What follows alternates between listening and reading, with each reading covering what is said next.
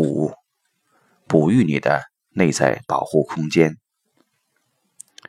当你深深地扎根于你的体内时，成为你思维的观察者，你会很容易进入当下。不管外界发生了什么事情，任何事情都不会动摇你。摘自艾克哈特·托利的著作《当下的力量》。汶川地震后，我去过地震灾区做心理救援。从灾区回来几天后，接到一个成都朋友 W 的电话。他参与创办了一个心理志愿者团队，刚接到一个紧急任务，要去地震灾区的一个县为上千名公务员做心理辅导。然而，他的团队有很多不成熟的地方，这令他很焦虑。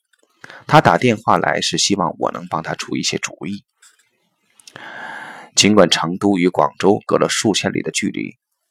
但我的身体仍然能感受到他的焦虑，我的上呼吸道周围感觉到紧的难受。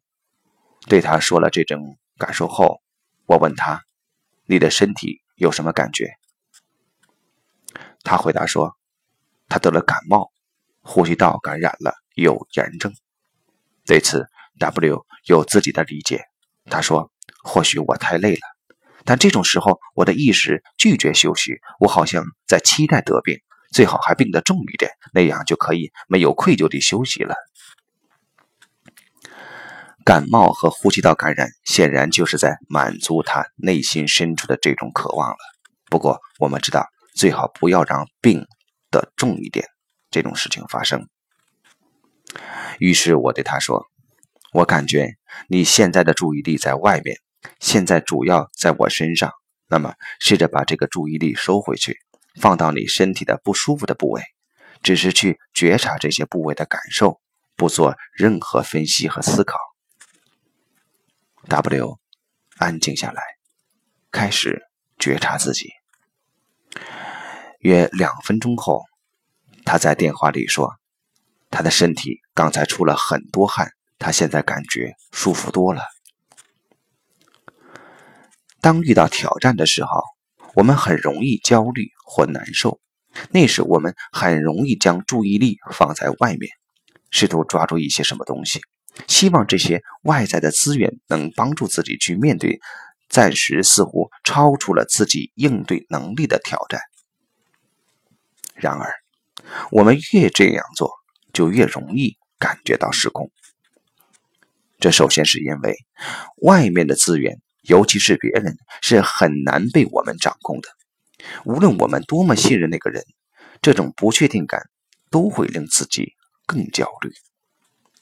不过，更主要的原因是，当我们努力向外面寻找答案时，我们通常切断了与自己内在的联系，也就失去了自己的重心，令自己的心像浮萍一样处于飘忽状态。这时，无论怎么做，都是消除不了焦虑的。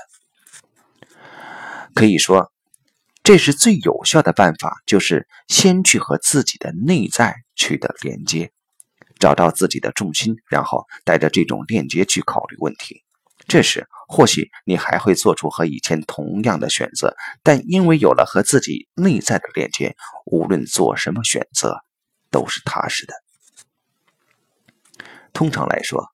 和自己的内在取得连接的最容易的一步是首先和身体取得连接，而方法就是去觉察自己身体的反应。觉知创造了一个自我保护空间。觉察自己的身体是非常简单的，但也是非常神奇的方法。现在在做咨询以及和一些朋友聊天时，我习惯性地使用这个办法，经常会发生一些神奇的事情。带着觉知去行动，到底会有什么样的效果呢？最近一段时间中最触动我的故事，来自于一个我的来访者 M。